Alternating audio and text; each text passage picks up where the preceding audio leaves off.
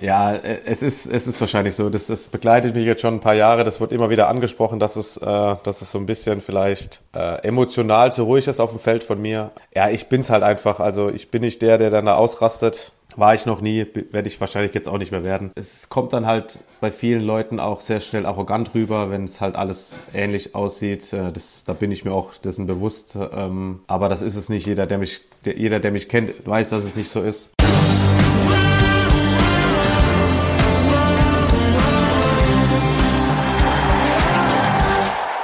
Hier ist das zweite HBL-Update.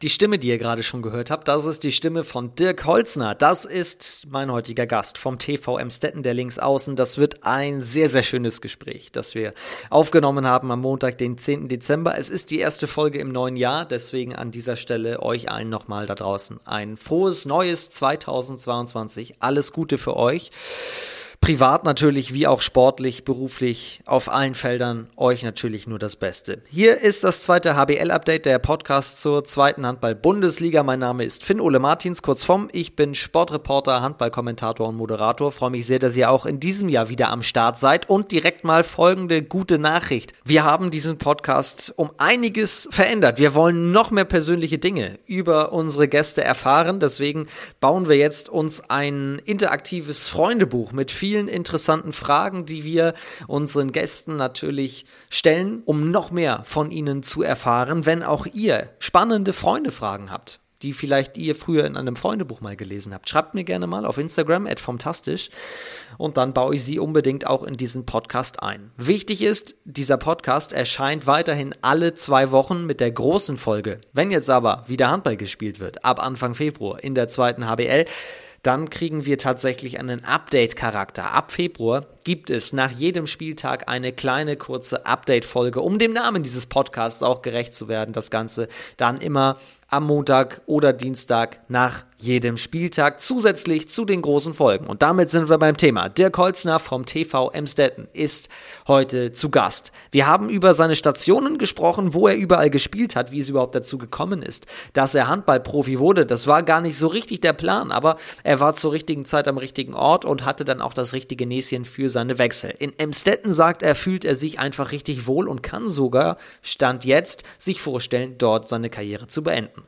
Es wird sehr, sehr amüsant, denn ihr erfahrt, was er gar nicht mag in Sachen Sport, auf welchem Sportgebiet er absoluter Experte ist. Er spricht auch darüber, was der Handball eigentlich vom Basketball lernen kann, um vielleicht auch noch ein bisschen sich breiter für die Zukunft aufzustellen. Was übrigens, das erzählt er ausführlich, auch der TV Emstetten selbst als Verein macht, stellt sich an vielen Fronten weiter breiter auf. Mal schauen, wo da die Reise hingeht. Darüber habe ich mit ihm gesprochen und es gibt natürlich auch wieder witzige WhatsApp-Grüße von seinen besten Weggefährten und Freunden. Jetzt geht's rein in die Folge mit Dirk Holzner. Ganz viel Spaß mit der ersten Folge im neuen Jahr. Herzlich willkommen im zweiten HBL-Update. Herzlich willkommen, Dirk Holzner. Ja, hi, herzlich willkommen an alle. Schön, dass du da bist und herzlichen Glückwunsch nachträglich zum Geburtstag. Ah, vielen Dank, Dankeschön. 6. Januar, ne? 6. Januar, genau. Ja. Wie jung, darf, darf ich das fragen, wie jung bist du geworden? Äh, 32 bin ich geworden. Und wie, wie hast du gefeiert? Kann man irgendwie feiern gerade? Äh, nee, wir haben ganz ruhig gefeiert. Also ich habe die ähm, Eltern meiner Freundin eingeladen und deren Schwester. Und ähm, ja, ein paar Jungs waren ja gar nicht hier. Aber ich wollte es einfach im kleinen Kreis äh, behalten. Deswegen muss man es ja auch nicht ganz übertreiben in der, in der momentanen äh, Zeit. Ja, so ist es. Schön. Ich, ja. ich kenne das, wenn man, wenn man kurz vor Weihnachten Geburtstag hat, dann sagen immer alle, oh, vor Weihnachten voll doof und so, da weiß man gar nicht, wann was mit Geschenken so los ist und wann gibt es die Großen und wann nicht. Wie ist das, wenn man nach Weihnachten Geburtstag hat? Ja, als Kind war das genau das Gleiche. Wenn's, wenn was Großes anstand, wenn man sich was Großes gewünscht hat, dann gab es das immer an Weihnachten und es hieß, ja, das muss aber dann jetzt für, für Weihnachten und Geburtstag reichen. Und ähm, aber ja, heute, heutzutage ist das nicht mehr ganz so, aber hin und, hin und wieder kommt es doch vorher. Aber wie froh bist du, unabhängig jetzt von deinem Geburtstag, dass der Dezember rum ist? Das ist ja mitunter der stressigste Monat so als Handballer. Ja, war dann schon ähm, hinten raus natürlich mit den beiden Spielen rund um Weihnachten ist es immer sehr stressig. Ähm, waren jetzt auch davor viele Spiele im Dezember drin. Ähm, aber ja, die, die Pause tat dann schon ganz gut. Es ist die erste Folge im neuen Jahr. Wir sind gerade in der Winterpause. Wir nehmen heute auf am Montag, den 10. Januar. Und wir haben das zweite HBL-Update so ein bisschen auf links gedreht.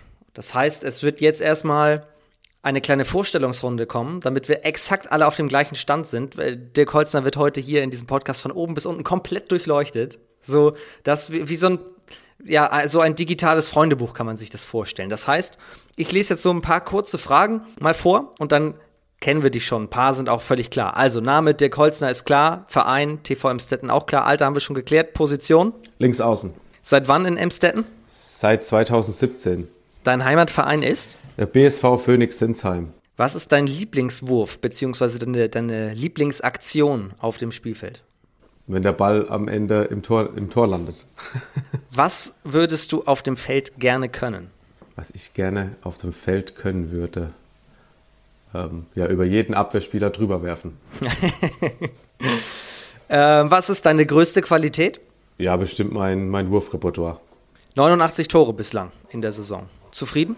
Ja, mehr, mehr, mehr kann es immer sein, aber ich bin ganz zufrieden, ja. In der Winterpause seid ihr auf Rang 14, habt auch 14 Punkte geholt, 14 zu 22, ein Punkt aber vor Platz 18. Jetzt ist Emstetten ja auch äh, aus der letzten Saison beispielsweise, da haben wir hier ausführlich auch mit Freddy Stüber drüber gesprochen, diese Situation gewohnt, dass es in der Rückrunde um, um Abstiegskampf geht. Worauf werden sich eure Fans einstellen müssen in der Rückrunde? Ja, dass das, denke ich mal, alles äh, eng zusammenbleibt. Wir haben es jetzt in der Hinrunde gesehen, dass es, ähm, obwohl wir uns als Team eigentlich gut gefunden haben, immer wieder gepunktet haben, ist es jetzt tatsächlich nur ein Punkt. Ähm, und deswegen glaube ich, dass es bis zum Schluss eng sein wird, äh, aber wir dann auch überm Strich stehen werden. Letzter Sieg datiert auf den 12. Dezember, aber da hat man schon gesehen, ich habe mir die Highlights angeschaut, was ihr drauf habt. 33 zu 19, das muss man nochmal doppelt unterstreichen, habt ihr gegen Hüttenberg gewonnen. 33 zu 19. Erzähl mal kurz, wie kam das? Ähm, ja, das war, glaube ich, so eine Mischung aus, äh, dass wir äh, wirklich ein sehr, sehr gutes Spiel gemacht haben über 60 Minuten und dann Hüttenberg auch so ein bisschen auf dem falschen Bein erwischt haben, glaube ich, dass das hinten raus so deutlich wurde. Aber wir haben da halt eine unfassbare Abwehr gespielt in dem ganzen Spiel über 60 Minuten und viele einfache Tore dann gemacht. Und dann war Hüttenberg, glaube ich, am Ende auch äh, ja, deutlich geschlagen. Und ich, ja, so wie der Spielverlauf war, war es, glaube ich, in der Höhe auch dann so verdient. Aber ja, wir haben da einfach ein sehr, sehr gutes Spiel ähm, auf die Platte gebracht. Vor allem auch hinten im Tor, Maurice Paske. Das Spiel hat dazu geführt, dass er jetzt auch nominiert wurde zum Spieler des Monats in der, in der zweiten HBL. Ähm, den Sieger haben wir hier übrigens Ende des Monats auch im Podcast. Ich glaube, es sieht nicht so schlecht aus, jetzt stand heute Vormittag für, für ihn. Erzähl mal was über ihn. Wie, wie tickt er so? Wie wichtig ist er für euch? Ähm, ja, allgemein unser, unser Torhüter-Gespann dieses Jahr ist, glaube ich, sehr, sehr gut. Die ergänzen sich sehr gut und Maurice ist momentan einfach sehr gut drauf. Äh, der hilft uns natürlich immer wieder, ähm, profitiert natürlich wie jeder Torhüter von einer sehr guten Abwehr, dass da auch äh, öfters mal Würfe, äh, vermeintlich einfache Würfe für den Torhüter aufs Tor kommen, aber er hält halt auch sehr viele Freie von außen und ist da momentan tatsächlich ein, ein sehr großer Rückhalt für uns, ja. 33-19 gegen Hüttenberg, das eine richtig starke Runde auch gespielt hat, Hüttenberg. Ganz einfach gefragt, warum nicht immer so? Warum nicht immer so? Wir müssten erstmal anfangen, ähm, das auch auswärts auf die Platte zu bringen. Das ist, glaube ich, dieses Jahr noch unser, unser größtes Manko, dass wir zu Hause wirklich ja, jeden Gegner, auch wenn wir verloren haben, am Rande der Niederlage hatten. Auch Gummersbach hätten wir wahrscheinlich gewinnen müssen, jetzt so im Nachhinein, wo wir knapp mit einem Tor verlieren. Ähm, aber wir kriegen es momentan einfach auswärts nicht hin. Wieso, weshalb, warum? Ja, wenn ich dir das beantworten könnte, dann hätten wir das Problem nicht. Ähm, das ist noch die, die größte Baustelle, die wir jetzt, glaube ich, vor uns haben, dass wir auch auswärts konstant so spielen oder ansatzweise so spielen wie zu Hause. Das ist tatsächlich hier mein nächster Punkt, den ich äh, aufgeschrieben habe. Also zu Hause beispielsweise habt ihr auch Empo Rostock noch geschlagen. Zu Hause läuft's auswärts, aber erst halt vier Punkte geholt. Jetzt gab es tatsächlich Fans. Vielleicht in, in Corona-Zeiten haben wir ja immer diskutiert, Geisterspiele, wie ist so ein Gefälle zu erklären? Ist es jetzt so, wo wieder Fans sind? Ja, tatsächlich kann es auch daran liegen. Also wir haben doch immer eine relativ volle Halle. Ich glaube, die, wie die Auslastung erlaubt. Ähm, dass es vielleicht einfach nur dieser Faktor ist. Äh, aber ich, also meiner Meinung nach ist der Unterschied momentan halt noch zu groß zwischen unseren Heimspielen und unseren Auswärtsspielen. Und das müssen wir irgendwie rausfinden, was wir da anders machen. In welcher Halle spielst du auswärts am liebsten in der Liga? Oh, das ist eine gute Frage. Also es gibt schon ein paar schöne Hallen äh, bei uns in der Liga. Ich finde immer ähm, Hamm, auch weil es ein Derby ist und die Halle schön eng ist, ist immer, ist immer schön zu spielen. Aber ich, ja, da gibt es da gibt's doch einige schöne Halle mittlerweile in, in Handball Deutschland, auch in der zweiten Liga. Apropos Hamm, wie habt ihr eigentlich Jakob Schwabe aufgenommen, der ja, glaube ich, nach elf Jahren in Hamm ja. zum Konkurrenten gewechselt ist? Ja, das war eigentlich jetzt nicht so das große Thema. Ähm, wir haben ein, zwei alteingesessene äh, Emstettener, die damals noch als äh, 14, 15, 16-Jährigen auf der Tribüne standen und gegen Hamm äh, ja, die Mannschaft angefeuert haben. Äh, aber auch da war das kein Thema. Das ist im Endeffekt dann halt ein äh, neues Kapitel. Er ist jetzt bei uns, er gibt für uns jeden Tag alles und äh, da spielt das außer zweimal im Jahr, glaube ich, keine große Rolle. Ihr habt seit Sommer aber nicht nur Jakob neu, sondern ihr habt vor allem auch einen neuen Coach. Ja. Äh, Sascha Berto ist da. Wie, wie, wie ist er so? Wie tickt er? Ja, da war ja schon, ich weiß gar nicht wie lange, in der alten Saison, einen Monat oder zwei war er ja schon da. Ähm, ja, er ist äh, sehr spielernah, sagen wir es mal so. Also er ist ähm, ganz locker, man kann mit ihm über alles reden. Ähm, er fragt auch immer wieder die Leute, wie es einem geht und äh, ja, wie, man kann halt wirklich mit ihm über alles reden. Ähm, und taktisch ist er auch, taktisch und trainingstechnisch ein, ein sehr guter Coach. Wir machen viel individuell ähm, und äh, kommen da, glaube ich, sehr gut voran mit ihm. Worüber sprecht ihr so? Er war ja auch links außen. Ja, wir haben da tatsächlich schon öfters mal auch nach dem Training einfach eine Stunde zusammengesetzt, sind noch in der Halle und haben über alles Mögliche erzählt. Er erzählt dann aus seinen Geschichten damals noch von Flensburg und auch als er in Stetten gespielt hat.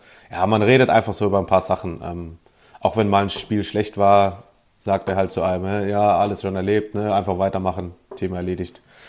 Ähm, ja, über alles Mögliche einfach, auch über zu Hause, ähm, was da so läuft. Wie gesagt, man kann mit ihm über alles reden ähm, und das ist meistens gut, ja. Du hast deine, deine Stärke gerade genannt, äh, dein, dein Wurfrepertoire hast du, hast du gelobt. Wo macht er dich noch besser? Wo kann er dich noch besser machen? Ja, ich glaube, da gibt es immer wieder Kleinigkeiten. Natürlich, bei mir ist es jetzt nicht mehr nach äh, so vielen Jahren in der Liga jetzt nicht mehr, dass da komplett irgendwie was neu kommt oder umgestellt wird. Es sind dann einfach Kleinigkeiten, sei es vielleicht mal im Sprung, sei es bei individuellen Sachen mit kurzem Anlauf, kleiner Winkel ähm, oder mit Kontakt. Äh, so Sachen kann man immer wieder, glaube ich, verbessern, auch äh, im hohen Alter. Und dann einfach äh, ja, fit bleiben, gesund bleiben. Und das ist, glaube ich, die Hauptsache. Welchen Handball will er spielen mit euch? Oder, oder welchen Handball möchtet ihr gemeinsam natürlich auf die Platte bringen? An, an, am, am besten Tag? Am besten Tag äh, spielen wir, so wie zum Beispiel gegen Hüttenberg, eine sehr, sehr gute Abwehr, was, glaube ich, dieses Jahr wirklich unsere Stärke ist in den meisten Spielen. Ähm, und dann schnell hinten raus. Also wir haben gute, schnelle Außen ähm, und wir können da tatsächlich auch in der zweiten Welle Teams überrennen. Und das wollen wir einfach eigentlich, das, das wäre das Ideale, was passieren könnte, gute Abwehr. Und selbst wenn mal ein Tor ist, schnell wieder hinten raus, äh, schnell einen Handball spielen. Gab es in der, in der Hinrunde etwas, was dich überrascht hat? Ich glaube von Anfang an, also du hast es schon angesprochen, wir haben einen sehr großen Umbruch im Vergleich zur letzten Saison. Viele neue Spieler, auch Spieler, die man jetzt äh, ja jetzt nicht so kannte oder die die Liga jetzt nicht kannte. Ich, auch zum Beispiel Gabor Langhans war ja drei Jahre in Israel. Ähm, oder Darko Dimitrevski, ähm, die einfach aus dem Ausland kamen, wo man nicht genau wusste, was man da bekommt. Ähm, aber es hat tatsächlich mit dem ersten Sieg in Dresden direkt angefangen und schon gut funktioniert und die Stimmung in der Mannschaft war einfach sehr, sehr gut. Und das hat mich dann doch schon überrascht, dass das so schnell ging ähm, und dass da viele Dinge von Anfang an sehr gut funktioniert haben. Und auch wenn ich vorhin schon äh, nicht schwarz gemalt habe, aber es klang so dramatisch, als ich gesagt habe, es ist nur ein Punkt bis Platz 18 und so weiter, aber trotzdem, ihr steht über dem Strich. Das ist halt auch ein, ein Faktor, der, ich glaube, wenn man einen Monat lang nicht spielt und immer auf die Tabelle guckt, ist das wichtig. Ja, klar, das hatten, um die Situation hatten wir letztes Jahr. Da standen wir deutlich unterm Strich. Ich glaube, hatten wir, genau. hatten wir nur, genau. fünf, nur fünf Punkte und das ist natürlich dann irgendwo die ganze Zeit im Hinterkopf. Also das kann man ja nicht, äh, kann man ja nicht auch bestreiten und nicht wegreden. Ähm, und da ist die Situation, die Ausgangssituation jetzt natürlich deutlich besser. Ähm, und da kann man, glaube ich, gut drauf aufbauen. Wie habt ihr das letztes Jahr geschafft, euch da rauszuziehen? Hm, gute Frage. Äh, wir hatten ja dann auch den, den Trainerwechsel im Winter zum Januar. Und ähm, ja, der hat dann da wirklich nochmal neuen Schwung irgendwie reingebracht. Und wir haben dann, glaube ich, direkt die ersten zwei, drei Spiele gewonnen. Und ich meine, so blöd es jetzt auch klingt, also wir hatten ja letztes Jahr auch äh, wirklich Qualität in der Mannschaft, ähm, haben das aber irgendwie in der Hinrunde einfach nicht hinbekommen, das auf die Platte zu bekommen. Ähm, und das haben wir dann halt geschafft äh, und haben uns da irgendwie rausgekämpft, auch wenn es bis zum letzten Spieltag äh, gedauert hat, ja. Zurück zu dir. Du hast schon, haben wir angesprochen, einiges erlebt in deiner Karriere. Du bist seit 2017 in Emstetten wir wollen deinen ganzen Weg gleich mal ein bisschen nachzeichnen. Aber erst einmal ganz offen gefragt, warum passt das mit dir und Emstetten so gut? Ja, ich habe, äh, glaube ich, als ich hergekommen bin, ähm, war ich klar erster Mann ähm, und habe mich halt von Anfang an wohlgefühlt. Und Daniel Kubisch damals, der hat mich spielen lassen. Es hat alles funktioniert äh, oder vieles funktioniert am Anfang. Und äh, ja, ich fühle mich einfach hier wohl. Ich habe dann relativ schnell hier meine jetzige Freundin gefunden die natürlich bestimmt auch dazu beiträgt, dass es hier einem gut geht und dass man sich wohlfühlt. Aber ja, auch die ganze Stadt, es ist jetzt keine Großstadt, ähm, aber es ist auch kein kleines Dorf. Äh, man ist schnell überall. Wenn man mal ein bisschen mehr braucht, ist man schnell in Münster. Ähm, von dem her, so das ganze Umfeld, äh, auch nach dem Geschäftsführerwechsel hier in Emstetten, tut sich doch einiges. Und äh, ja, einfach auch jetzt äh, Teil davon zu sein, dass es halt ein bisschen bergauf geht, auch wenn es jetzt letztes Jahr natürlich äh, ganz, ganz knapp war, aber es tut sich einiges im Umfeld und ich glaube, das wird man auch die nächsten Jahre hier in Emstetten sehen. Was heißt das? Es tut sich einiges? Ja, wir, in meinem ersten Jahr gab es ja hier ein paar Schwierigkeiten beim, beim TVE ähm, und dann haben unsere jetzigen Geschäftsführer das übernommen und äh, bauen hier halt gerade drumherum alles ein bisschen auf. Also die Geschäftsstelle wurde neu besetzt und äh, es wurden Partnerschaften ausgebaut. Ähm, ja, und das äh, ist halt das Ganze drumherum, was jetzt direkt mit dem Handball nichts zu tun hat. Aber äh, ja, man merkt das einfach, dass äh, sich hier einiges tut. Also anders gesagt, man, man, man, man stellt sich professioneller auf auf der gesamten genau, Vereinsebene. Genau, professioneller, ein bisschen breiter, viel, mit vielen neuen Projekten. Wir hatten ja dann auch dieses Crowdfunding in der Corona-Zeit, ähm, das sehr, sehr gut lief, was die gut auf die Beine gestellt haben. Ähm, und ja, es sind alles immer so Kleinigkeiten, ja. Sieht man auch am, am Instagram-Account, ne? Gibt auch, meine ich, so ein Format, TV, Emstetten TV oder sowas in die Richtung. Ich weiß jetzt den Namen nicht. Aber immer ja, das so hatten wir, glaube ich, auch während Corona ab und zu mal gehabt, genau. Ähm, mhm. Ja, ich weiß jetzt nicht, wie da der Stand ist, kann ich natürlich nichts dazu sagen. Aber ja, das sind diese Kleinigkeiten, wo man es halt überall sieht, dass, es, äh, dass sie sich Gedanken machen, ähm, auch nicht nur sportlich, sondern halt auch wirklich, was halt einfach dazugehört, mhm. ähm, ringsherum äh, neue Sachen einzubringen. Okay, also Basis wird quasi gelegt, dann liegt es logischerweise an euch, euch weiterzuentwickeln, das Ganze sportlich weiterzuentwickeln. Wir kommen nachher auch nochmal zum, zum Thema Abstiegskampf und so oder zur Rückrunde im Allgemeinen, aber davon jetzt mal losgelöst, wo siehst du sportlich den TVE in den nächsten Jahren? Ja, ich glaube, wenn wir im gesicherten Mittelfeld landen dieses Jahr und dann auch die Jahre darauf, äh, dass man einfach Planungssicherheit hat, dass der Verein Planungssicherheit hat, dass man halt nicht bis zum Juni warten muss oder bis zum Mai warten muss, äh, wo spielen wir eigentlich nächstes Jahr, was können wir für, für Leute holen oder wo können wir uns verstärken. Ähm, ist das, glaube ich, ganz wichtig, dass man da halt wirklich äh, frühzeitig die Tendenz sieht, dass man in der Liga bleibt, dass da die Planungssicherheit ist und dass man sich dann halt verstärken kann. Und wenn die Verstärkungen dann da sind, muss man natürlich auch äh, ehrlicherweise sagen, dann muss es halt immer ein bisschen weiter nach oben gehen. Ähm, und das ist, glaube ich, jetzt erstmal das Wichtigste, dass man das halt schafft, dass man kontinuierlich, sagen wir mal, irgendwie einen einstelligen Tabellenplatz erreichen kann. Und alles, was dann darüber hinausgeht, ja, muss man dann die nächsten Jahre einfach sehen. Ich habe den Eindruck, dass, was, was du auch gerade beschrieben hast, das, was alles dort jetzt aufgebaut wird, das passiert alles sehr auf sehr, wie soll ich sagen, auf sehr gelassene Art und Weise. Ihr seid ja nicht so der mediale Brennpunkt, wo alle Medien gerade jeden Tag äh, raufschauen, sondern ihr habt relativ viel Ruhe zum Arbeiten. Es ist ein relativ bodenständiger Verein und auch deswegen passt das mit dir so gut, oder? Ja, kann durchaus auch äh, eine Rolle spielen. Genau, ich bin jetzt nicht der, der sich so nach außen überall hin zeigt äh, oder sein ganzes Leben mit allen teilt. Ähm, deswegen passt das, glaube ich, kann das auch ein Punkt sein, wo das, wo das ganz gut passt, ja. Aber das ändert sich ja heute. Heute kriegen wir alles raus Ja, aus Dirk Holzner. Und was du nicht sagen willst, werden andere sagen. ja, bin ich mal gespannt. Mit wem, mit wem verstehst du dich in der Mannschaft richtig gut? Äh, Auch privat. Ja, mit, äh, glaube ich, momentan auch mit, äh, mit Yannick Terha. Äh, wir sind auch Einpasspartner, reden viel, trinken öfters mal einen Kaffee zusammen. Ähm, aber sonst gibt es da einige. Also es gibt zumindest keinen, mit dem man sich momentan in der Mannschaft schlecht versteht oder nicht versteht, mit dem man keinen Kaffee trinken würde, von dem her. Ähm, aber ich glaube, wenn ich einen rausheben müsste, dann wäre es er, ja.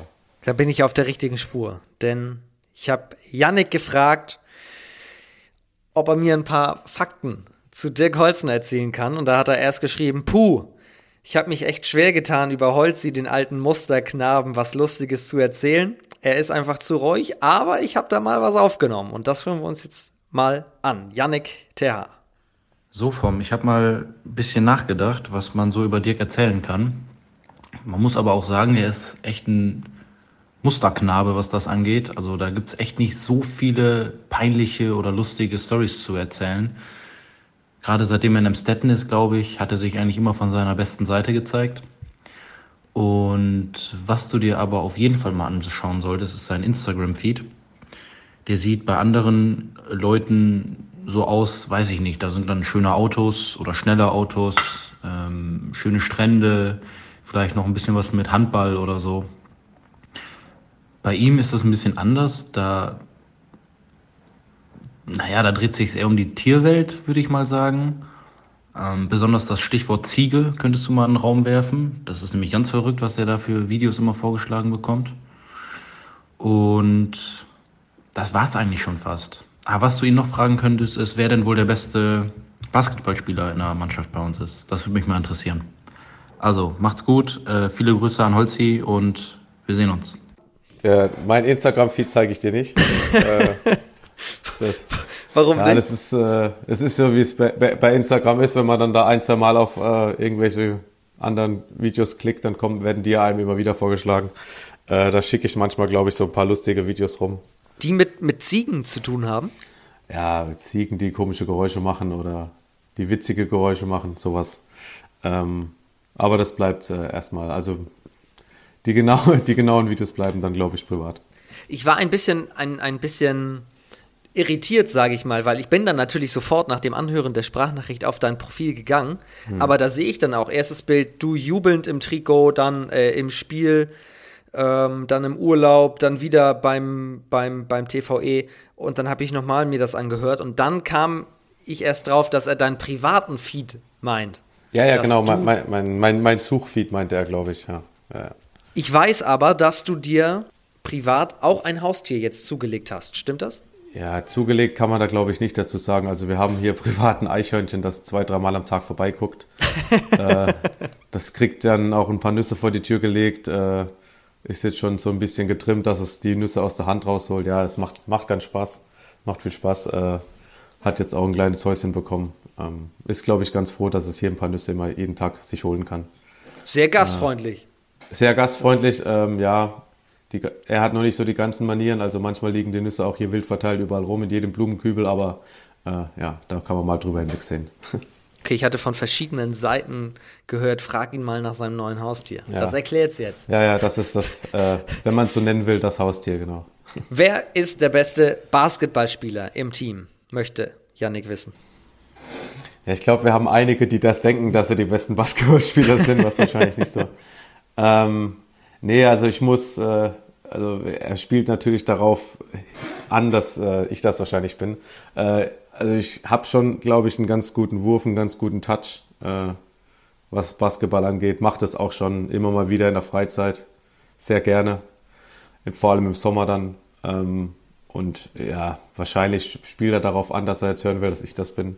Es gibt noch ein paar andere, die auch ganz gut sind, äh, die vielleicht andere Sachen können. Aber was Werfen angeht, glaube ich, dass ich äh, keinen so schlechten, keinen so schlechten Wurf und keinen so schlechten Touch habe. Ja. Und Team Jung kriegt das dann ab und zu mal auch ab. Also spielt jetzt zum Aufwärmen eher Basketball als Fußball? Nee, nee, nee, also Fußball ist schon das Hauptding. Wir spielen jetzt nicht ähm, jeden Tag Fußball, so wie das, also es war ja auch schon öfters mal so, dass es ähm, bei Trainern so einfach gang gäbe ist. Wir variieren das schon. Ähm, ab und zu auch Basketball, aber auch mal andere Spieler. Aber so die Hauptaufwärmspiele sind dann doch schon Fußball, gerade Abschlusstraining oder nach Sieg.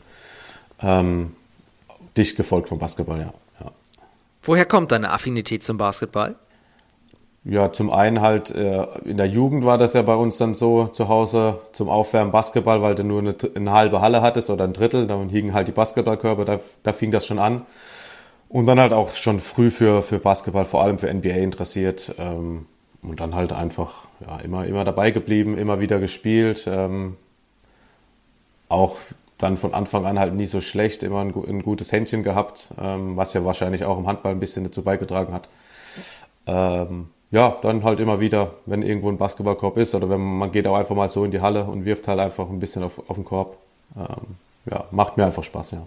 Folgst du da eher einem gewissen Spieler oder einem gewissen Club in der NBA? Ja, sowohl als auch. Also ich bin jetzt nicht, nicht Fan von ähm, einem Spieler, wenn dann noch eher von, von Stephen Curry, aber es gibt halt genügend äh, sehr, sehr gute Basketballer, genauso wie es äh, sehr, sehr viele Teams gibt, die man halt immer wieder verfolgt die einfach Spaß machen, auch beim Zuschauen. Ähm, es war jetzt halt jahrelang Golden State. Es waren davor die Lakers natürlich mit Kobe.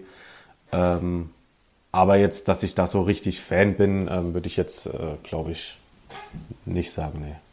Stehst du trotzdem auf dann nachts auch für, für die richtig starken Duelle dann? Ja, das habe ich früher gemacht. Also als ich noch in Eisenach war, ähm, da war das deutlich, deutlich mehr. Jetzt die letzte, seit ich im Steppen bin, glaube ich, ähm, ab und zu mal noch, wenn es gerade passt, wenn wir morgens kein Training haben und man halt wirklich nicht schlafen kann, dann schaue ich mal rein, aber das äh, hat sich doch sehr, sehr, sehr, sehr, sehr verringert. Wenn dann, also Playoffs habe ich dann eher mal geschaut, dass ich morgens halt das ganze Spiel geguckt habe von Finals oder sowas.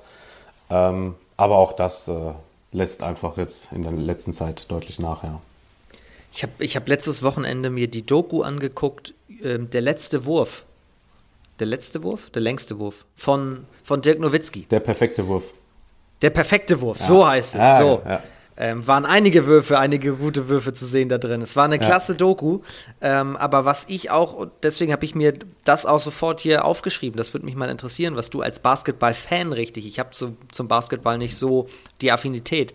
Aber was dann passierte, als die, die Jungs dann immer auf die Platte gelaufen sind, die Cheerleader sind da unterwegs. Da ist eine bombastische Show. Also auch vor dem Spiel, schon halbe Stunde, Stunde vor dem Spiel.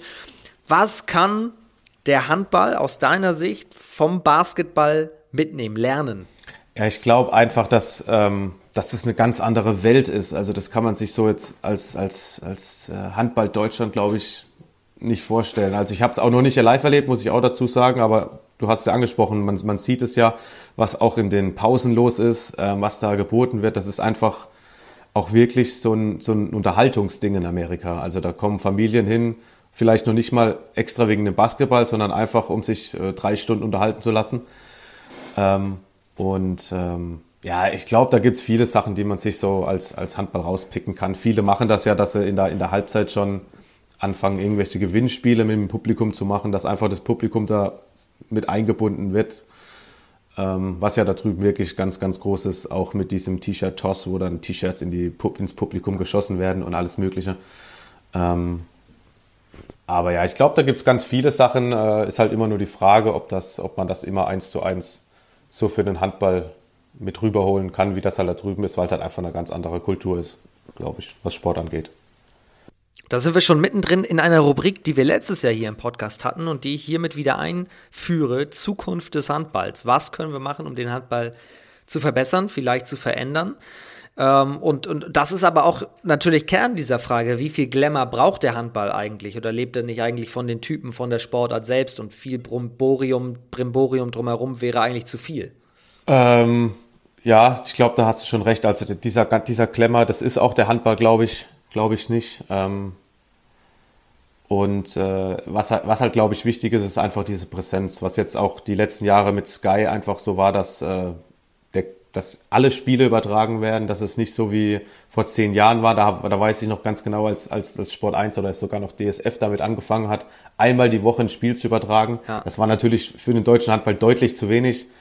Ähm, ich glaube, das ist schon somit das, das Hauptding, dass man einfach sehr, sehr viel Handball live sehen kann. Ähm, jetzt auch mit Sport Deutschland, dass die zweite Liga, die auch sehr, sehr, wie ich finde, eine sehr, sehr starke Liga ist, dass da einfach die Fans und die Leute ähm, jederzeit die Chance haben, Handball zu sehen. Ähm, und ich glaube, das ist wirklich mit das Wichtigste äh, für unsere Sportart, dass das einfach ja, im Fernsehen präsent ist. Äh, vielleicht noch ein bisschen mehr verlagert ins Internet, dass man da halt deutlich mehr schauen kann. Ähm, aber ich glaube, die Fernsehpräsenz ist schon unerlässlich, ja. Welche Spiele guckst du am liebsten? Also gibt es neben dem TVE einen Verein, den du jetzt egal ob zweite Liga, erste Liga am meisten verfolgst? Äh, ja, also ich gucke immer mal wieder so ein bisschen, wenn es wenn's, halt, wenn's halt passt, gerade sonntags, äh, auch Konferenz. Ähm, hab da jetzt auch nicht so unbedingt, also wenn Konferenz läuft, läuft bei mir Konferenz. Äh, es ist nicht so, dass ich mir da dann ein Team rauspicke. Äh, macht natürlich dann immer Spaß, äh, Teams anzugucken, bei denen es einfach läuft, wenn man jetzt gerade momentan sieht, wie der SC Magdeburg unterwegs ist.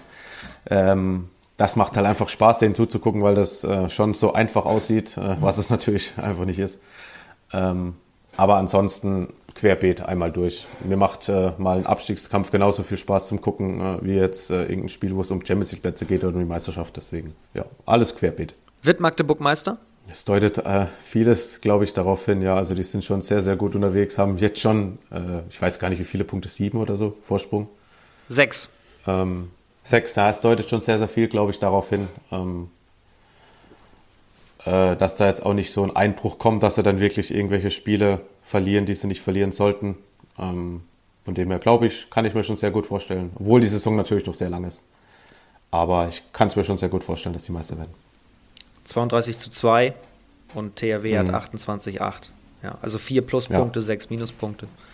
So ist ja. gerade der, der Unterschied. Wir kommen zurück zu Dirk Holzner. Viel wichtiger, denn wir sind im zweiten HBL-Update. Es gibt ein paar weitere Freundebuchfragen, um dich besser kennenzulernen. Beziehungsweise wir starten mit einer Frage, wen du gerne besser kennenlernen möchtest, wenn du die Wahl hättest, mit jedem Menschen dieses Planeten einmal zu Abend zu essen. Mit wem würdest du gerne einmal essen gehen und mal ausführlich quatschen? Ja, ich glaube, äh, um da in der Basketballschiene zu bleiben, ich glaube mit äh, LeBron James wäre das, glaube ich, schon mal, schon mal interessant, einfach äh, ihn alles zu fragen. Ich glaube, der hat schon so viel erlebt in seinem Jahr, in seinem Leben. Ähm, das wäre, glaube ich, äh, schon mal interessant, da so die ein oder andere geheime Geschichte zu erfahren. Ja. Also würdest du ihn auch eher nach Anekdoten fragen, die nicht so bekannt sind? Ja, ja über alles Mögliche. Ich glaube, der hat schon so viel auf dem Platz und neben dem Platz gesehen, äh, neben dem Sport, äh, in alle Richtungen, was das angeht. Äh, es könnte, glaube ich, sehr interessant werden, ja. Wer ist aus deiner Sicht eigentlich der LeBron James der zweiten HBL? Gibt es da einen, der so outstanding ist? Oh, ja, also ich glaube, ich glaube, Dominik Mappes hat da, glaube ich, bis jetzt einen sehr, sehr guten Job gemacht mit Hüttenberg. Ist da auch, was die Mannschaft angeht, der dominante Spieler, über den vor allem im Angriff sehr, sehr viel läuft. Äh, den müsste man da, glaube ich, glaube ich, schon herausheben, ja. Also, wenn es einen gäbe, dann wahrscheinlich momentan eh ihn, ja. Nächste Frage hier aus meinem Freundebuch. Das wären meine Superkräfte, wenn ich ein Superheld wäre. Superkräfte. Also ich glaube, Fliegen müsste schon mit dabei sein. Ich glaube, das ist äh, als Superkraft ganz cool, ja. Also Fliegen wäre Fliegen wäre cool. Kannst du doch sowieso als Außen. Ja, ja, ja. ja. Kurz, aber äh, bei weitem nicht so, dass man, ja, nee, so auf Häuser rumsitzen oder über Häuser fliegen, das wäre schon, glaube ich, eine coole Superkraft. Was wäre dein Künstlername, wenn du ein, ein Star einer anderen Branche wärst, also Musik, Film, whatever? Boah, habe ich, mir, hab ich mir noch keine Gedanken drüber gemacht. Ich würde, glaube ich, einfach bei meinem Namen bleiben. Ähm, nee, habe ich mir jetzt tatsächlich auch noch nie Gedanken darüber gemacht. Da müsste man sich wahrscheinlich mal länger hinsetzen, sich da was ausdenken. Äh. Vielleicht müssten wir Konstantin Madat fragen. Der ist ja auch immer sehr, sehr kreativ, fällt mir gerade mhm. ein.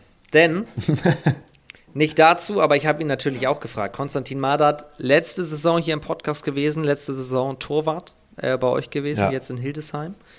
Liebe Grüße auch an dieser Stelle der, ihr, ihr, versteht euch auch sehr gut immer noch, ne? Ihr habt immer noch Kontakt. Äh, wir haben immer noch Kontakt, ja, wir schreiben ab und zu, wir telefonieren ab und zu, ähm, genau, ja. Den habe ich natürlich auch gefragt. Wie tickt denn Dirk? Da ist es bei rausgekommen. Achtung, jetzt kommt Konstantin Madert über Herrn Holzner. Hallo vom Erstmal äh, hoffe ich natürlich, dir geht's gut. Mm, ja. Ähm, Holzi. Ja, der ist äh, super loyal. Ähm, er ist immer der Erste, der hilft. Er ist echt ein sehr, sehr guter Freund oder ein richtig, richtig guter Freund von mir geworden. Ähm, hat, glaube ich, bei jedem Umzug von mir geholfen, äh, war bei jedem Problemchen, was ich hatte in der Wohnung, weil er sehr, handwerklich sehr, sehr begabt ist, äh, immer da. Ähm, und hat mir da dahingehend geholfen. Ähm, ja, er ist ein Vulkan, ne? also sagt lange nichts beim Handball. Ähm, vielleicht auch ein bisschen zu lange, aber wenn er was sagt, dann rasiert er alles komplett ab. Ähm, ja, und ähm, muss, ja, er hat, äh, er hat sich ein kleines Haustier rangezüchtet, ein Eichhörnchen mit äh, seiner Freundin zusammen. Das kommt jetzt immer und ist richtig zutraulich und klettert an den hoch und holt sich die Nüsse und so. Also von deren Schultern oder die geben dem äh, geben, geben dem Eichhörnchen das direkt. Äh, das ist ganz lustig. Ähm, ach, ey, und handballerisch, ne? Natürlich.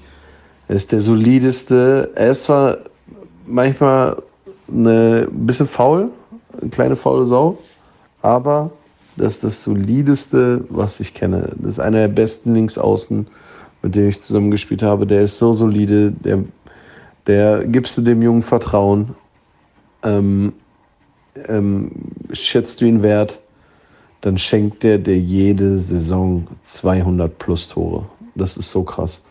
Der ist, der ist einfach so, so, so solide. Aber weißt du, das Problem bei ihm ist, der ist halt zu ruhig. Ne?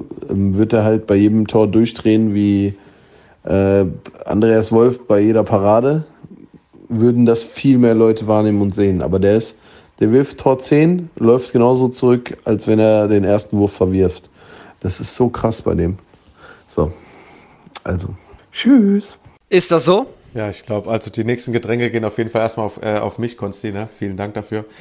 Ähm, ja, äh, es ist, es ist wahrscheinlich so. Das, das begleitet mich jetzt schon ein paar Jahre. Das wird immer wieder angesprochen, dass es, äh, dass es so ein bisschen vielleicht äh, emotional zu ruhig ist auf dem Feld von mir. Ähm, ja, ich bin's halt einfach. Also ich bin nicht der, der dann da ausrastet. Ähm, war ich noch nie, werde ich wahrscheinlich jetzt auch nicht mehr werden.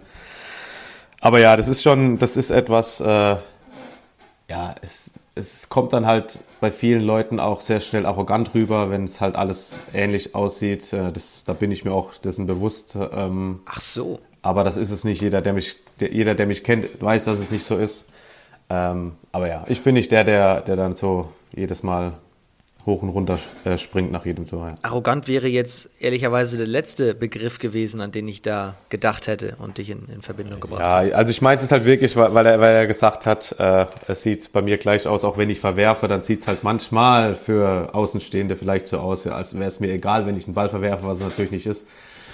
Ähm, das meine ich halt einfach, dass es dahingehend auch arrogant wirken mhm. kann. Ähm, was es natürlich nicht ist, nee. Könnte aber theoretisch auch das Gegenteil bedeuten. Wenn du nach jedem Tor komplett ausrastest, klar, Emotionen sind super, kommt aber auch da auf den Spielertypen an. Wenn einer alle acht, neun, zehn Tore lautstark bejubelt, dann sagen alle irgendwann auch, was ist das denn für einer?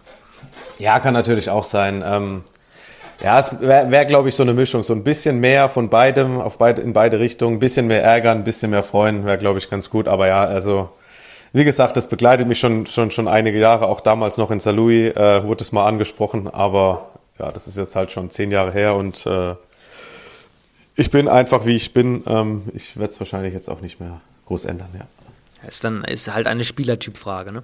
Wer, genau, ganz genau. Wer wie, ja. wie dann so, so drauf ist. Aber du sprichst es an, St. Louis warst du, du kommst aber gebürtig aus Baden-Baden, habe ich gelesen. Genau, aus der Nähe von Baden-Baden, äh, aus Sinsheim, nicht zu verwechseln mit dem Hoffenheim-Sinsheim. Äh, das ist 100 äh, Kilometer nördlicher. Kleine Gemeinde, 10.000 Einwohner, direkt fünf Minuten von Baden-Baden entfernt, ja. Sinsheim, dein Sinsheim wird mit Z geschrieben. Das, äh, das ist der große Unterschied, mit Z in der Mitte, genau. Mhm. Wie ist Dirk Holzner dort zum Handball gekommen?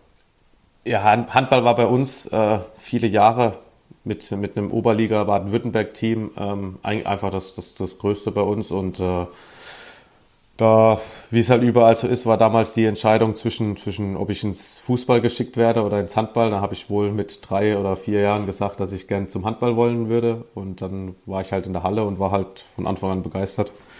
Und bin eigentlich seitdem her auch dem Handball treu geblieben. Ja. Mit wem bist du von damals noch in Kontakt? Oh, da gibt es ein paar. Also ich habe dann ähm, ich habe eine kleine, eine kleine WhatsApp-Gruppe mit drei guten Freunden, die ich, äh, mit denen ich, äh, glaube ich, seit der C-Jugend, mit manchen sogar länger schon zusammenspielen. Der eine wohnte auch bei mir in der Straße, drei Häuser weiter.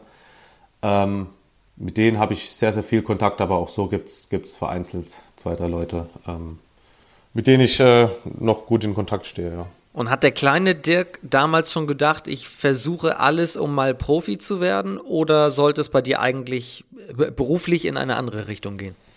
Nee, das war, glaube ich, ähm, dann hinten raus wirklich so ein, ein Zufallsprodukt. Äh, also als, als Kind natürlich, man hat so in diese, in diese Freundschaftsalben auch reingeschrieben, Berufswunsch, Handballprofi, also irgendwo war das vielleicht präsent, aber das war dann auch, als ich dann im Herrenbereich angefangen habe, eigentlich ähm, ja als, als, als junger Spieler irgendwie für mich zu weit weg, weil ich war, ich habe zwar Jugendnationalmannschaft auch äh, gespielt und habe da auch ein paar Lehrgänge mitgemacht, ähm, aber so diese Vereine, wo es wirklich, wo es wirklich professionell zuging, wenn man jetzt zum Beispiel bei uns war es damals halt äh, die Rhein-Neckar-Löwen beziehungsweise noch Kronau Östring, die da eine gute Jugend aufgebaut haben. Ähm, das war eigentlich so ein bisschen schon zu weit weg und bei mir war es dann halt wirklich so ein Zufallsprodukt, äh, dass ich halt äh, von Sinsheim in Saarlouis gelandet bin. Vor allem der nächste Wechsel wird dann interessant. Von Saarlouis bist du nach Eisenach gegangen und nicht der einzige. Beispielsweise haben wir schon mit Peter Walz hier aufgelistet, weil Peter ist ja den gleichen Weg dann gegangen von Saarlouis mm. nach, nach Eisenach jetzt. Ähm, aber einmal zu, zurück zu Saarlouis. Was war dein schönstes Erlebnis dort? in der Zeit im Saarland? Ja, also das erste Erlebnis war natürlich, ähm, mein erstes Jahr war noch die geteilte zweite Liga, also zweite Liga Nord und zweite Liga Süd. Und da musste man dann unter die Top 9 kommen, um sich für die eingleisige zweite Liga zu qualifizieren. Beziehungsweise jetzt Platz 10 hat dann noch äh, eine Relegation gespielt gegen den Sieger aus der dritten Liga. Und wir waren dann halt am Ende Zehnter äh, und mussten dann diese Relegation spielen, damals gegen Leutershausen, Hin- und Rückspiel. Und also diese, diese Qualifizierung für die eingleisige zweite Liga war damals schon, glaube ich, mit das, das das Größte war. Das erste Jahr ähm, und äh, da war schon, war schon eine, eine, gute Stimmung in der Halle und äh, auch danach äh, war, glaube ich, eine, eine, gute Feier. Ja. Genau, wir müssen sagen, das ging positiv für euch aus. Ihr habt's genau, genau, wir haben wir es geschafft, ja, eben. Ähm, und sind dann eben auch mit in die eingleisige zweite Liga gekommen. Und ich glaube, das war schon ein, ein ganz, ganz großer Schritt, auch für den kleinen Verein, wenn man es wenn so sagt, ja. Da würde mich mal interessieren, wie hast du dann den, den Unterschied wahrgenommen, auch vom, vom spielerischen Niveau her? Weil das ist ja, kann ich mir vorstellen, ein etwas anderes Niveau, wenn du eine eingleisige zweite Liga hast mit deutlich weniger Mannschaften insgesamt als eine, eine doppelgleisige. Ja, zum, zum einen muss man natürlich sagen, aus dem Saarland war, wir sind so viel im Bus gesessen, also wir hatten so viele lange Fahrten. Das war natürlich das ist der erste große. Ich glaube, die längste Fahrt war immer nach, äh, nach Rostock damals, äh, es waren 900 Kilometer das war natürlich schon mal die erste Umstellung, also dass man halt viel einfach auch einen Tag früher anfahren musste, weil es halt anders nicht ging.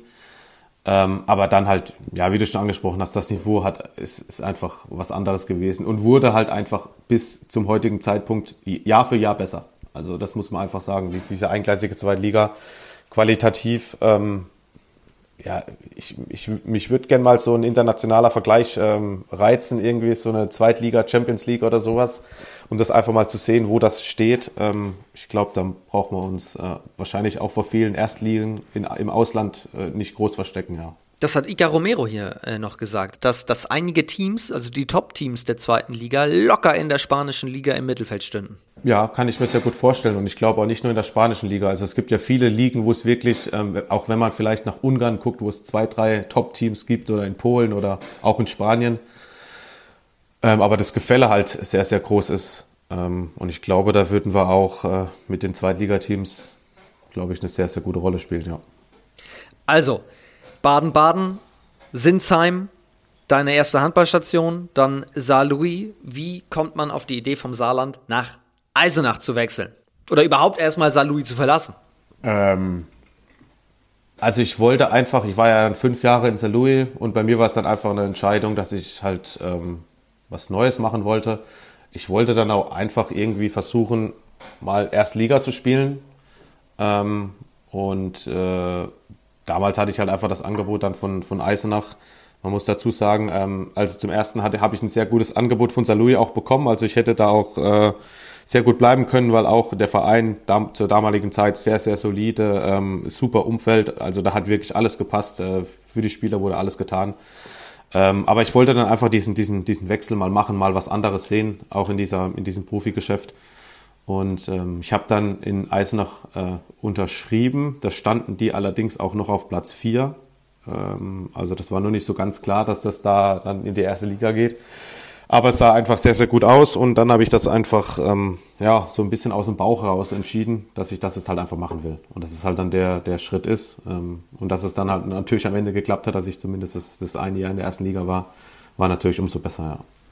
Das war dann 2014? Nee, 2015. Also 2015, 2016 war ich äh, das erste Jahr in Eisenach, genau.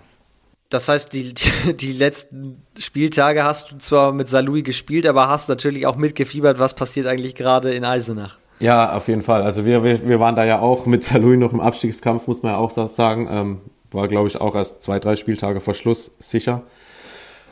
Ähm, aber habe halt parallel auch immer wieder geguckt, äh, was, die, was die anderen machen. Witzigerweise war natürlich dann das letzte Heimspiel in Salui gegen Eisenach. Da waren die dann schon auf, da waren die schon aufgestiegen. Da waren dann halt auch 100 Fans von Eisenach in Salou in der Halle.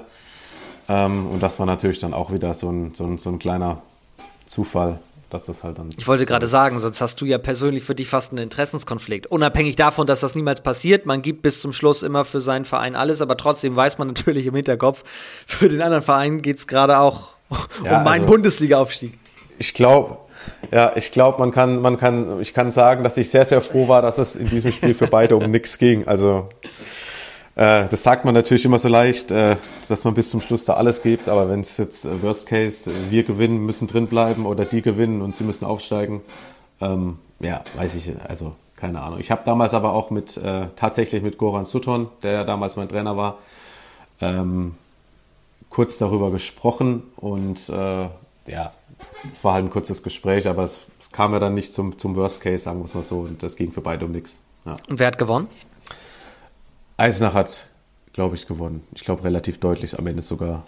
Ähm, aber ja, äh, es war, es war einfach ein schönes letztes Spiel. Äh, wie gesagt, es ging für beide um nichts ähm, und dann war das alles okay. Wie war Bundesliga in Eisenach?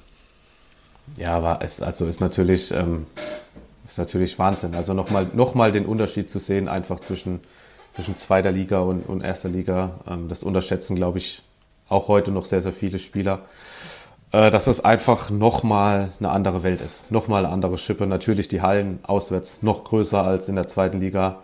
Ähm, das ganze Spiel ist schneller, die Leute sind noch größer, noch stärker. Ähm, die Torhüter sind natürlich gerade als Außen äh, noch besser.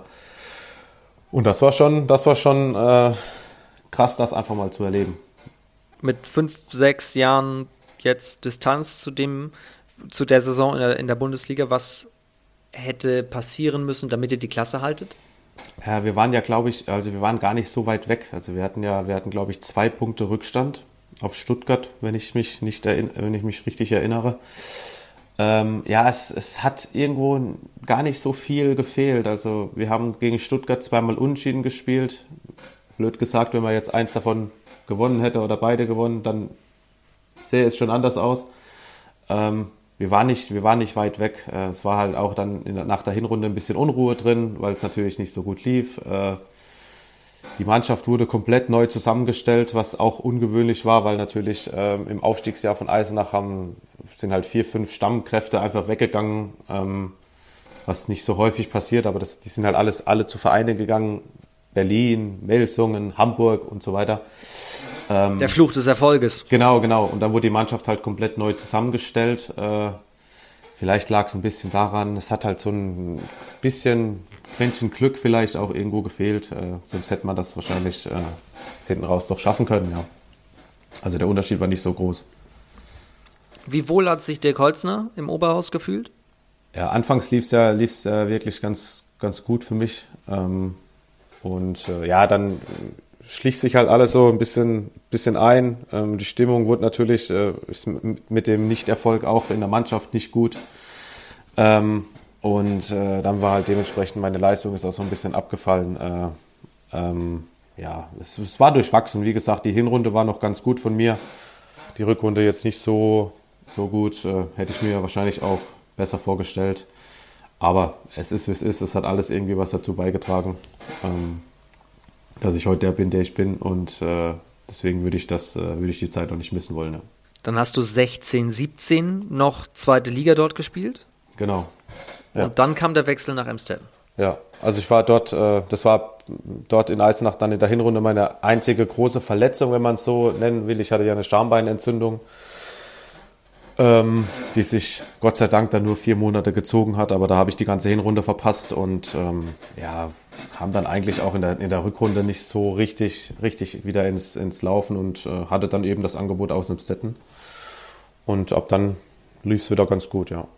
Also, Sinsheim, Saarlouis, Eisenach, Emstetten. Das sind diese vier Stationen. Wann ist auf diesem Weg den du beschritten hast, Jan-Steffen Redwitz, in dein Leben getreten? Der ist äh, tatsächlich ähm, in Eisenach. Also wir sind beide zum gleichen Zeitpunkt nach Eisenach gekommen, 2015. Ähm, und ja, ich würde jetzt einfach mal behaupten, ab Tag 1 fast äh, waren wir irgendwie auf einer Wellenlänge. Und das, äh, ja, Du weißt es wahrscheinlich schon, das äh, ist bis heute noch so. Ja, mir ist zu Ohren gekommen, ihr habt Silvester zusammen verbracht. Wir haben Silvester zusammen verbracht, genau, auch im kleinen Kreis. Äh, wir waren bei, in Aschaffenburg bei seiner Family.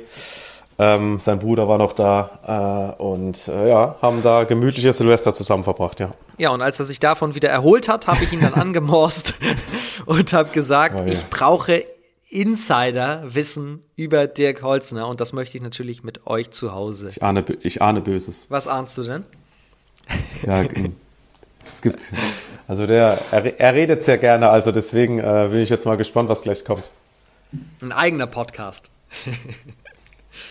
ja, hallo ihr Lieben, hier ist der Jan Steffen aus Aschaffenburg. Ähm, ja, der Dirk, ein sehr guter oder einer meiner besten Freunde, ähm, war auch an äh, Silvester mit seiner Perle äh, bei meiner Familie und mir und haben da ja gemütlich den Abend verbracht. Ähm, sind schon ein paar Tage vorher angereist, waren gemeinsam im Kino. Ähm, dann sind wir seiner absoluten Leidenschaft, dem Laufen gehen, auch nachgekommen. Ja, das mussten wir, weil er ist einfach so ein unglaublicher Laufathlet. Äh, er kann gar nicht ohne. Ja, und ähm, ja, ansonsten Silvester das Übliche, wie man da so macht, ne, mit Raclette und, und äh, Wachsgießen. Ähm, das war auch total spannend. Da kamen auch ganz interessante Ergebnisse bei Dirk raus und äh, seiner Dame. Also ich glaube, darüber kann er bestimmt auch was erzählen, weil also was beim Wachsgießen rauskommt, das wird ja sicherlich in der Zukunft auch passieren. Ähm, ja, aber ansonsten sehr, sehr gemütlich. Ja, und der Dirk und, und, und, und ich, wir haben schon ganz, ganz viel Zeit miteinander verbracht im Leben. Klar, wir haben natürlich auch in Eisenach zusammengespielt und ähm, darüber hinaus die Zeit immer wieder. Wir hatten witzigerweise auch unser Kontakt dann so ein bisschen über Playstation spielen auch abends dann verbracht. So konnte man dann halt immer nebenbei ein bisschen so vom Tag erzählen, wenn mal Zeit dafür war. Also daher, ja, dann haben wir schon einige Städte auch gemeinsam bereist. Wir waren schon in Frankfurt oder bei meinem Bruder in München. Wir sind da schon, wir sind da schon ziemlich rumgekommen, ja. Und ähm, ja, wir waren ja auch auf Mallorca, ne, bei Jürgen Treves, da haben wir uns auch angeguckt. Das war auch echt super. Ähm, aber ja, Dirk, ich glaube, du kannst über ein ganz besonderes Erlebnis ähm, erzählen. Und ähm, als natürlich einer meiner besten Freunde weißt du das natürlich sicher noch. Das war unser erstes Treffen bei einer sehr guten Freundin von uns beiden. Ähm, waren wir gemeinsam mit ein paar anderen und diese Freundin, die geht so dem Hobby vom, vom, von Basteleien und so nach und ja, und als wir auf dem Weg waren, so neue Freunde kennenzulernen und, und wir auch keine Lust mehr hatten, immer nach dem Spiel nur immer in irgendeinem Pub oder wohin auch zu gehen, sind wir dann zu der Freundin gegangen und da waren noch ein paar andere dabei und dann haben wir ein paar Dinge abends gemacht. Ich weiß nicht, vielleicht weißt du das noch. Also wir haben uns kreativ ausgelebt, könnte man sagen. Ja, also dann Dirk, halt die Ohren steif und wir hören uns. Ciao, ciao. Ja, vielen Dank. Liebe Grüße an Jan ähm. Steffen. Eine herrliche Sprachnachricht. Ja. Da war richtig viel drin. Da war jetzt ja richtig viel drin. Und äh, es ist ja ein Podcast, ihr könnt es ja nicht sehen, aber als zum Beispiel die Laufnummer kam, dass ihr so, so sportlich unterwegs wart zwischen den Jahren, da musstest du aber sehr grinsen. Warum? Ja, ich glaube, man hat es äh, in seiner Aussprache schon ganz gut hören können. Ich liebe Laufen. Also ich bin der geborene, ich bin der geborene Langstreckenläufer. Natürlich nicht. Äh, also ich werde, glaube ich, auch kein Langstre Langstreckenläufer mehr und äh, ja, es gehört halt natürlich dazu zum Handball, ne, dass man auch dann äh, mal an einem freien Tag auf die, auf die Bahn geht und einfach ein bisschen läuft. Äh, da versucht mich meine Freundin auch immer wieder, weil die gerne lau laufen geht und ich habe es bis heute noch nicht so richtig verstanden, warum man dann das so toll findet, äh, 10 Kilometer zu laufen. Ach, die geht wirklich gerne Die geht laufen. wirklich gerne laufen. Ja, die macht es wirklich sehr okay. gerne. Also jetzt, ne? Und äh, freut sich auch immer, wenn ich mitkomme. Aber ja, ich, ich habe es bis heute noch nicht verstanden, wie man, wie man sich dafür motivieren kann. Heute laufe ich 10 Kilometer mit Spaß. Äh, ja, ich mache es einfach. Ich habe es dann auch mit Jan gemacht, war dann auch ganz schön. Äh, aber äh, meine, meine Leidenschaft Stand heute wird es jetzt in Zukunft erstmal nicht. Nee. Um dich zu verteidigen als Außen musst du ja auch wirklich immer nur von einem Tor zum anderen laufen können. Genau, genau. Das sind eher die Intervallläufe. Das, äh, das ist okay. Das machen wir jetzt auch wieder, glaube ich, ab morgen wieder. Äh, oh, das schön. Ist, das ist alles gut. Super, ja. Äh, schön bei null Grad im Stetten. Ähm, aber ja, nee, lange langen Strecken, das, das wird es bei mir, glaube ich, in Zukunft erstmal nicht mehr werden. Nee. Okay, das war also der Ironie-Part der ganzen Nummer. Genau. Dann ging es um, um äh, Basteleien bei einer Freundin. Ja, die haben wir dann dort kennengelernt oder Jan hat sie kennengelernt und dann waren wir äh, an einem Abend bei denen, äh, wollten eigentlich ein paar Bier trinken und halt ein bisschen quatschen und äh, auf dem Weg. Warte kurz, wo, wo kennengelernt? Das war in Eisenach. Ach so, okay. Mhm. Ähm, und äh, auf dem Weg dorthin, also da ging es dann Treppen hoch und dann hat man schon links Berge von Stoff gesehen und wir uns schon gefragt, was ist denn hier los? Ne? Also kommen, in, kommen bei ihr rein und da stehen halt wirklich, äh, glaube zwei oder drei Nähmaschinen und so Stickmaschinen und sowas. Die haben wir erstmal links liegen lassen und nach dem fünften Bier kam dann irgendeiner auf die Idee, ey komm, wir nähen jetzt einfach irgendwas. Und dann äh, ging der Abend halt drei, vier Stunden weiter und äh, Jan und ich saßen dort und haben halt äh, Sachen genäht. Beziehungsweise halt einfach, ich glaube, ich habe eine Tasche genäht und er hat irgendwas für, sein, für seine Tochter genäht. Irgendeine Katze, glaube ich. Äh, ja, und das ist eigentlich das. Und dann saßen wir da halt äh, unter Anleitung von ihr äh, und haben dann einfach drauf losgenäht, ja. Das war eigentlich, eigentlich im Nachhinein schon wieder ganz witzig. Kam auch wirklich ein gutes Ergebnis bei raus.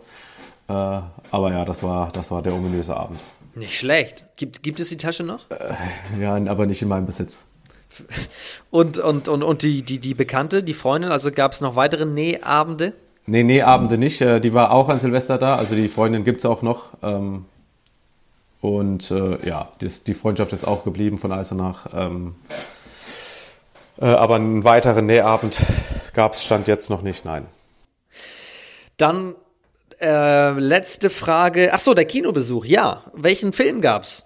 Ähm, ja, der neue Film mit Christoph Maria Herbst. Jetzt müsste ich überlegen, wie er wieder hieß. Ah, ja. eine gute Frage, ne? Ähm, wo, wo, er so ein, ein, ein Professor ist, der. Ja, so, so ein, äh, ja, so ein bisschen drüber mit seinen Studenten umgeht, ähm, aber halt natürlich auch mit einer, mit einer guten Story im, im Nachhinein, äh, ohne jetzt zu viel zu spoilern. Äh, den Film gab's ja, also, den hat Jan ausgesucht, weil er mit seiner Frau dort sowieso hingegangen wäre und wir sind dann einfach dazu gekommen. Ähm, aber war eine gute Auswahl, das muss man, muss man sagen. Es war echt ein, ein guter Film und äh, ja, kann ich nur jedem empfehlen.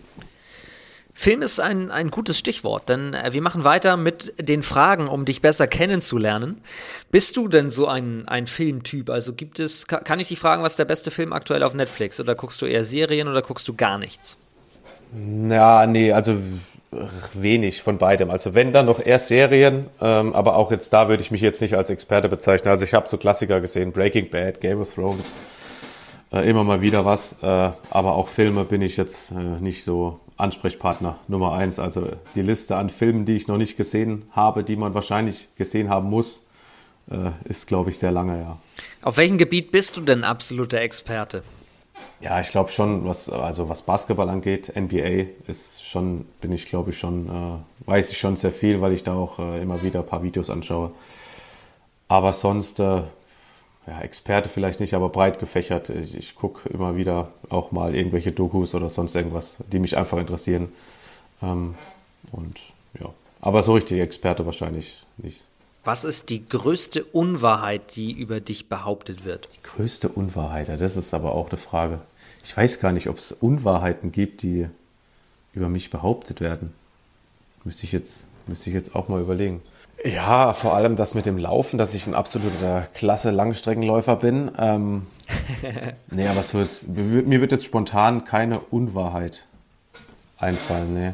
Gibt es einen unerfüllten Wunsch? Ja, wahrscheinlich so ähm, einfach ein bisschen die Welt noch bereisen, ein bisschen mehr sehen. Das war jetzt einfach auch Handball geschuldet. Und äh, jetzt die letzten Jahre durch meine Freundin, die Lehrerin ist, gab es wenig Überschneidungen, was Urlaub angeht. Ähm, dann sind wir noch in NRW, dann haben die so toll Ferien, dass unsere Sommerpause einfach nur so eine Woche überschneidet. Ähm, und das ist natürlich so ein bisschen was, äh, einfach mit ihr die Welt zu sehen. Das ist, glaube ich, noch ein Wunsch, den ich mir noch erfüllen muss, ja. Vor diesem Tier habe ich Angst. Wirklich Angst jetzt würde ich jetzt nicht, also ich habe eigentlich, ich bin sehr tierlieb. Ich, es gibt, glaube ich, keine Tiere, vor denen man, vor denen ich jetzt per se erstmal Angst habe.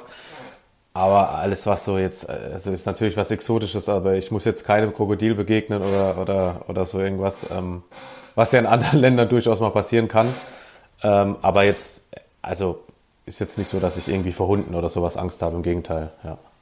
Letzte Frage hier aus diesem Buch. Diesen Geruch mag ich am liebsten. Das ist, eine, das ist auch eine gute Frage. Ähm, ja, ich koche sehr gerne und es ist tatsächlich äh, so der, der erste Geruch, der natürlich einem in die, in die, in die Nase kommt, wenn man, wenn man Zwiebeln anbrät mit ein bisschen Knoblauch noch drin. Das ist schon, das ist, glaube ich, schon ein, ein sehr, sehr, sehr toller Geruch. Äh, mm, aber sonst äh, so, habe ich da auch nicht so einen wirklichen Lieblingsgeruch. Viel wichtiger, du sagst also, Traum ist, irgendwann nochmal die Welt zu bereisen. Dafür müsstest du die sechs Wochen im Sommer frei haben, die auch äh, dann deine Partnerin frei hat an der, an der Schule. Das heißt, wie lange geht es für dich noch weiter? Ja, solange der, der Körper das äh, so auf dem Niveau mitmacht, denke ich. Äh, ich.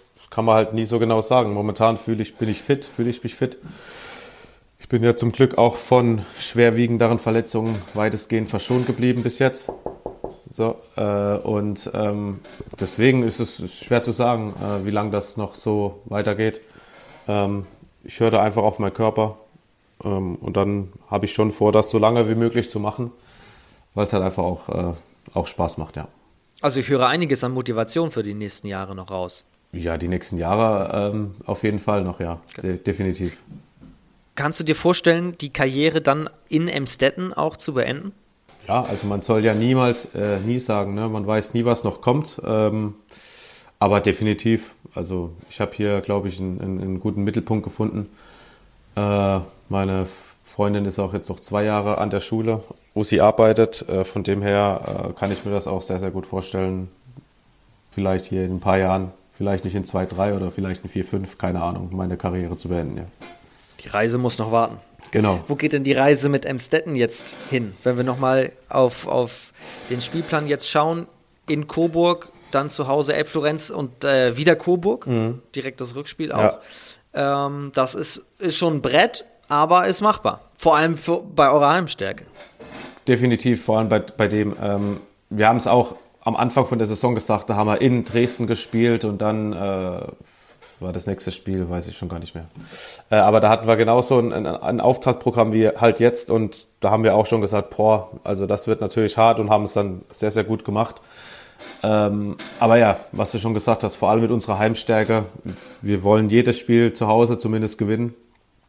Und äh, das werden wir jetzt natürlich auch äh, für den Rückrundenstart versuchen. Und dann denke ich, dass äh, unsere Reise halt äh, zumindest nicht weiter nach unten geht.